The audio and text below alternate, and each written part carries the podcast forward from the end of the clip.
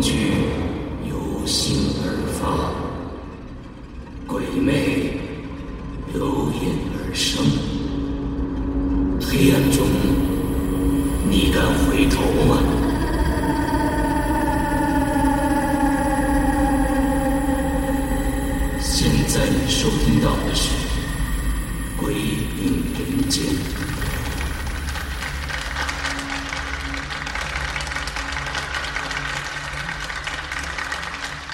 听众，大家好，呃，欢迎大家又来到这儿听我们讲故事啊。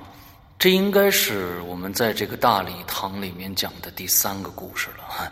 那这第三个故事呢，比前两个还要长，所以需要大家更多的耐心。那这个故事不是我讲啊，是我们的另外一个主播龙鳞来讲。不过。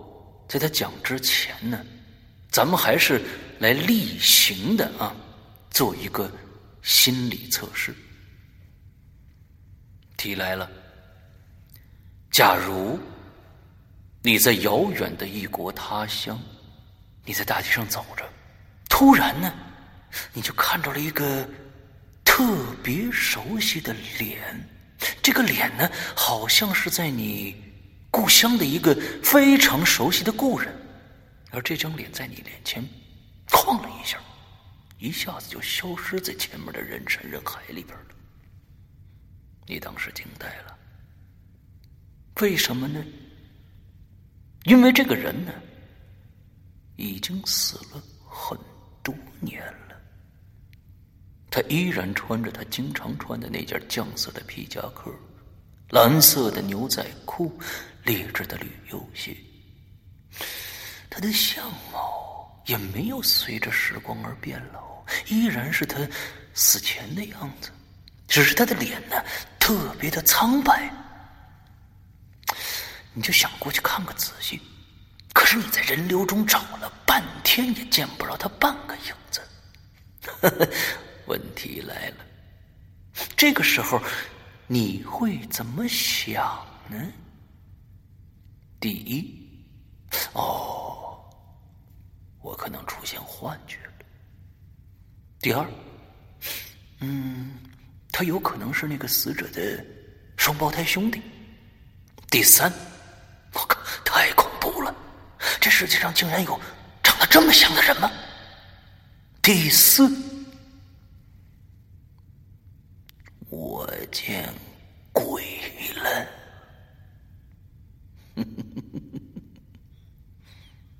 你的选择到底是什么呢？《鬼影人间》迎来第十三部长篇剧场《第 N 种复仇方法》，作者周德东，由龙鳞播讲。二零一六年二月二十二日，《鬼影人间》官方淘宝店及苹果 APP。全球发售。各位听众，大家好，呃，欢迎大家收听我们《鬼影人间》的一个特别节目啊！今天我们还是呃延续这个万圣节我的一个视频直播节目的一个录音剪辑窃听的第二集，希望大家喜欢。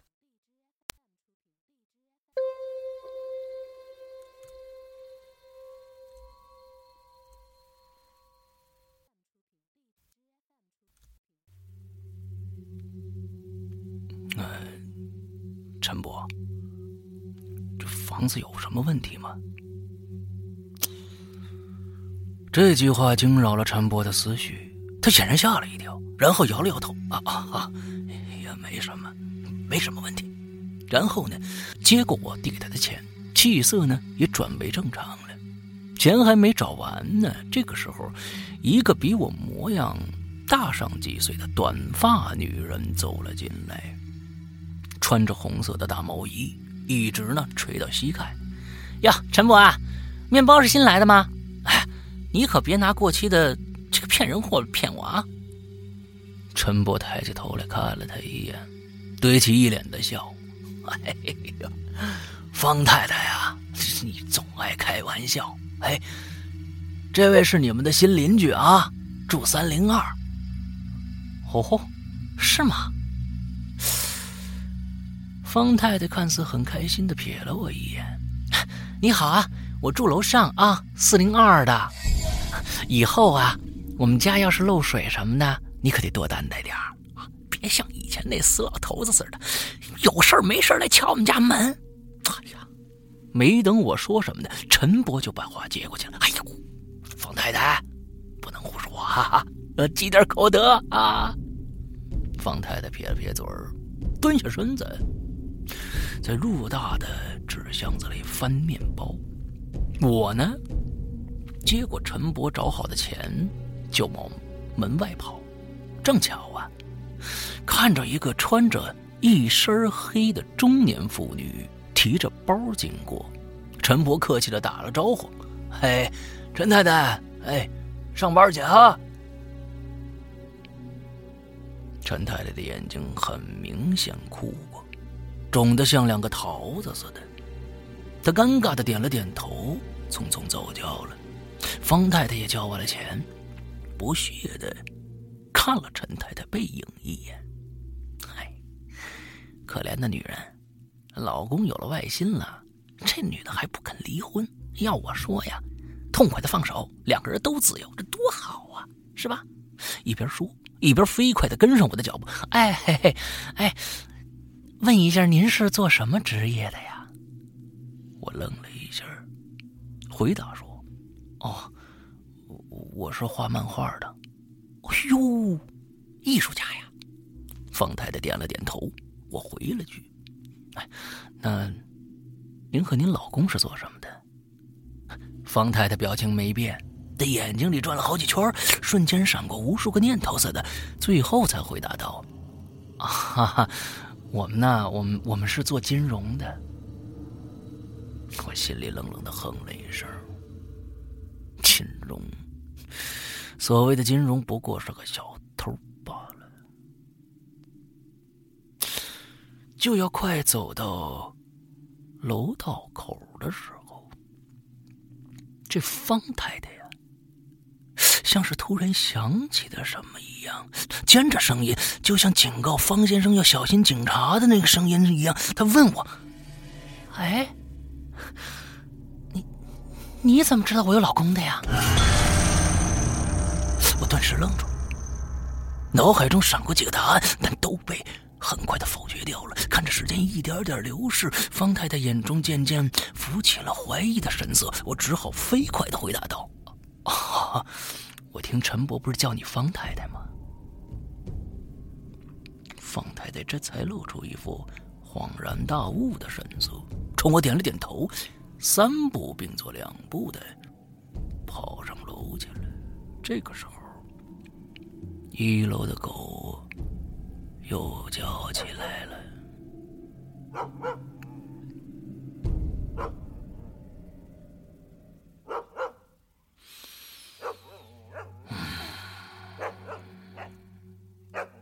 吃过面包，我就开始构思新一轮的漫画设定了。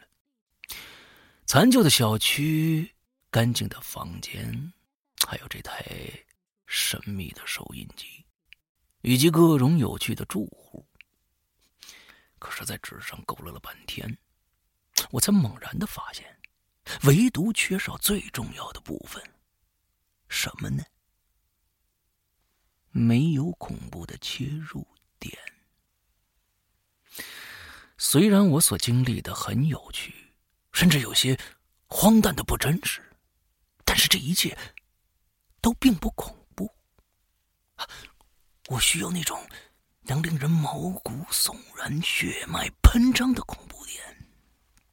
我挠了挠头，又拧开了那个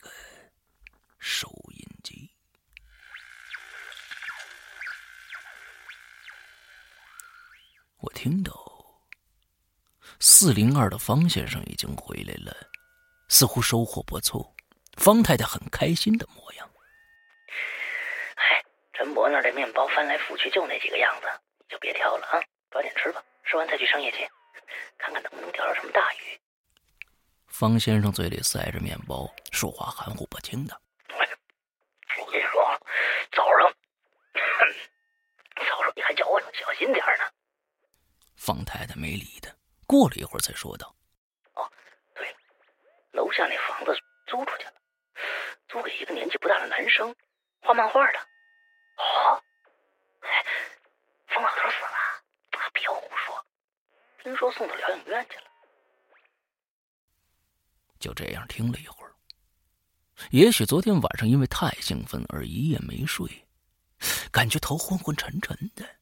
收音机里也没什么令人兴奋的对话了，于是呢，我干脆躺倒在床上，不一会儿就睡着了。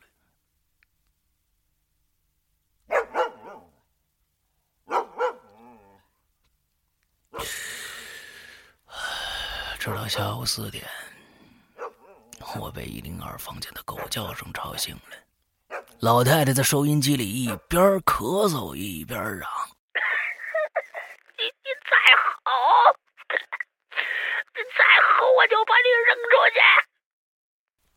这狗呜呜了几嗓子，似乎很委屈的模样。果然，不再叫了。啊。我洗了把脸，坐在电脑前看了看新闻。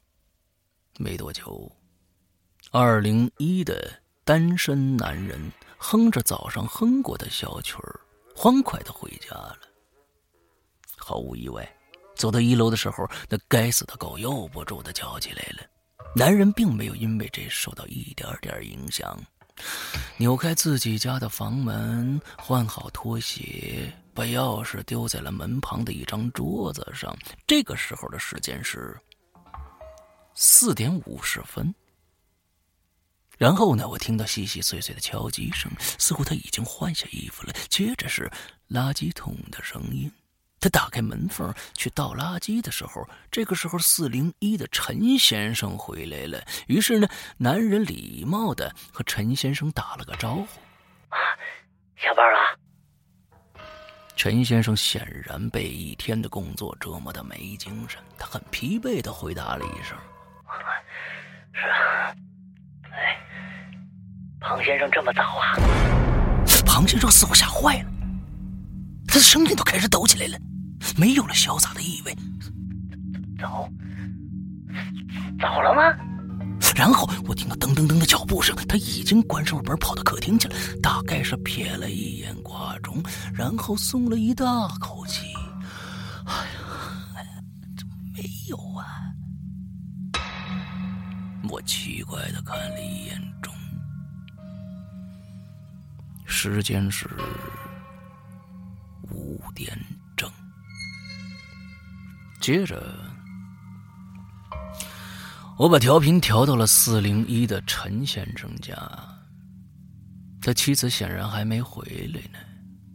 于是呢，他换下衣服，疲惫的倒在沙发上，叹了口气。听到四零一的开门声，那旁边的四零二的方先生和方太太就不再那么着急吃饭了。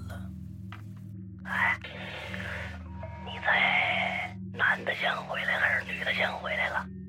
方先生饶有兴趣的问道：“方太太就没那么高的兴致了，撇了撇嘴说：‘我怎么知道啊？反正只回来一个，要不然早就吵起来了。’这时，一零一的四个民工也回来了，他们显然从工地上偷了点什么东西回来，轻轻的搬进了卧室，放在地板上，发出很轻的声音。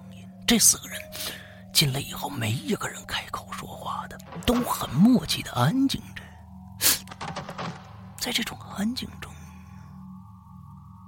我听到了压抑的叮叮当当的声音，显然是不想被人听到他们在干什么的。然后，一个年轻的声音说：“哎，砖不够了。”一个苍老的声音，过了一会儿接着说嗯没关系咱们明天再拿点儿。说完四个人又安静下来了。哦原来只是偷了工地的砖呢晚饭的时候，我对门三零一的孙先生又开始自言自语了。他总是碎碎叨叨的说起周围这些人的生活，然后呢，稍稍加一些自己的意见进去。而他的太太显然不太喜欢这样的闲言碎语，于是呢，就只是随意的答应着。而且我发现了，从我一开始窃听到现在，孙太太每次说话的时候，只有几个字儿而已，比如说，啊。哦，嘿，他甚至没有说过两个字以上的话，这让我猛然想到曾经看过的一部三流电视剧，大概讲的是丈夫得了脑血栓，失去了语言功能，人也变得呆呆傻傻的，他的妻子呢却没有抛弃他，继续生活在一起。难道孙先生和孙太太正好是这样的翻版不成吗？晚些时候，陈太太回来了，四零一的夫妻大战就开始了。陈先生已经懒得和他吵了，任凭他风言风语的骂了很久，才恶狠狠的说道：“我告诉你，这婚我离定了。”现在和你生活在一起，简直比死更难受。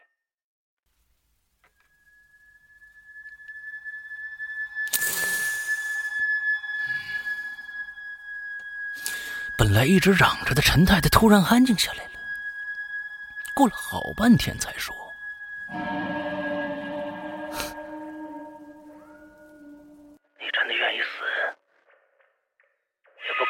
不在一起吗？”他的声音特别平静，我甚至有一些诡异。陈先生也是一愣，但他很快说道：“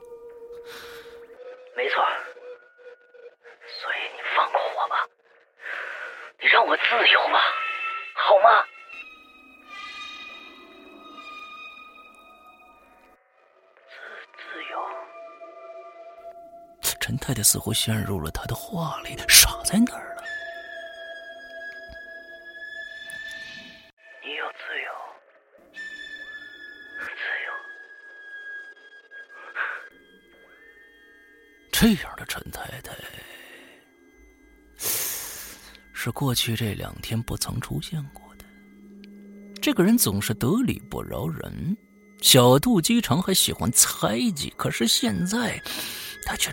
安静的出奇，不再大吵大闹下去了。过了好久，他突然用很轻的声音说：“我问你，你真的宁可死，也不愿意和我生活在一起吗？”陈先生嗯了。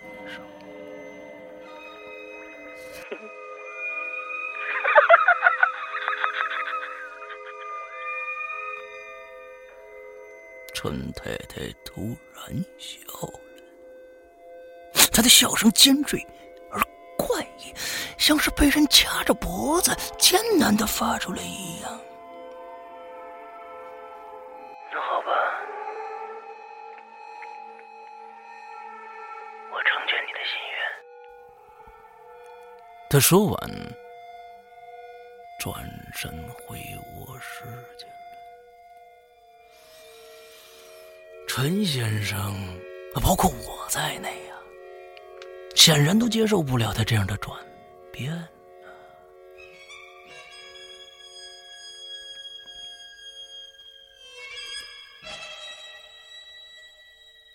晚上七点，二零一的庞先生呢，啊，准时打开电视机收看新闻联播。七点三十分。他关上电视，依旧坐在沙发上。啪的一声，他似乎打着了打火机，抽了一根烟。八点整，他上了床，开始休息，就再也没有发出任何的声音了。一零二那只狗当然不会消停了。其实老太太已经骂过它很多次了，但骂过之后，狗很快又叫起来了，一直叫，一直叫，好像没有理由也可以让它叫的那么开心似的。我不断的扭转着调节钮，听着别人的秘密，脑海里的漫画结构与构思也很快搭起来了。而当我的旋转钮转到二零二的时候，我又听到那种奇怪的声音了，嘶嘶的，冰冷的，从地板上爬过去。那种感觉就像某种冰凉的事物从我的心头爬过去似的，冷得我打起了冷战。同时，这间屋子里有人在暗处窥探我的感觉再一次涌上心头来，说不清道不明的，我始终感觉这屋子里好像还有另外一个人。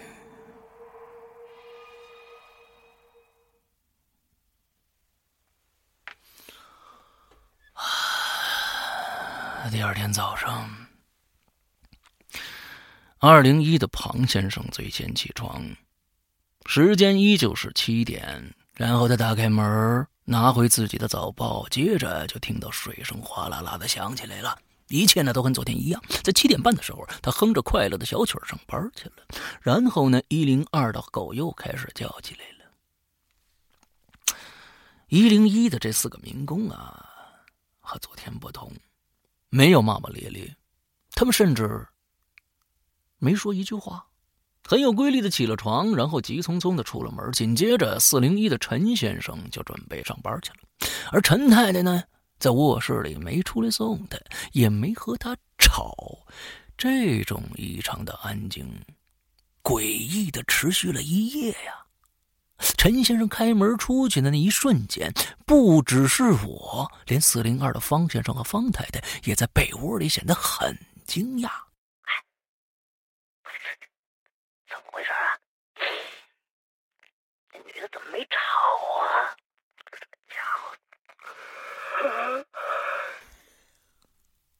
方先生打了个哈欠，方太太睡眼惺忪。哎呀，你怎么着呀？吃饱了没事干，天天希望人家吵啊！那倒不是，你说你，我都快被他们家养成生物钟了。到这点我就醒了，我想听他们吵什么呢？天没吵，怪没意思的，无聊。方太太又翻了个身，你要睡不着就挤公交去。方先生嗯了一声，起床穿好衣服，匆匆的离开了。紧接着呢？三楼的孙先生又开始自言自语起来了：“ 亲爱的，你听，四楼那两个可悲的小偷又去小偷小摸了，真倒胃口啊，是吧？”嗯，孙太太简单的回答了一声。其实啊，他们根本不知道，偷别人东西的时候啊，也有人在偷他们的东西。什么呀？寿命！嘿嘿，有人在偷他们的寿命呢。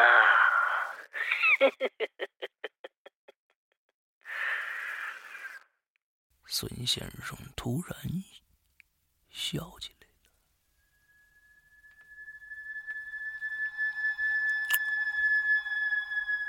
我在电脑前画了一夜，第一部分的草图基本上 OK 了。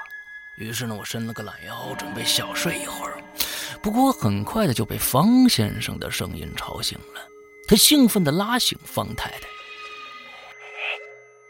老婆，你看看，你快看看，哎呀，看什么呀方太太不满的嘟囔着：“哎，你你见过这人没有？”方先生好像拿过了一个类似照片的东西，放在了方太太的眼前。挺清秀的。哎呦，谁问你这个？问你见过这人没有？方太太摇了摇头。哎，我跟你说，这人啊是附近工地包工头的女儿。我刚才啊听说她好像被绑架了。这包工头印刷了上万份女儿的照片啊，说谁能提供关于他女儿的线索？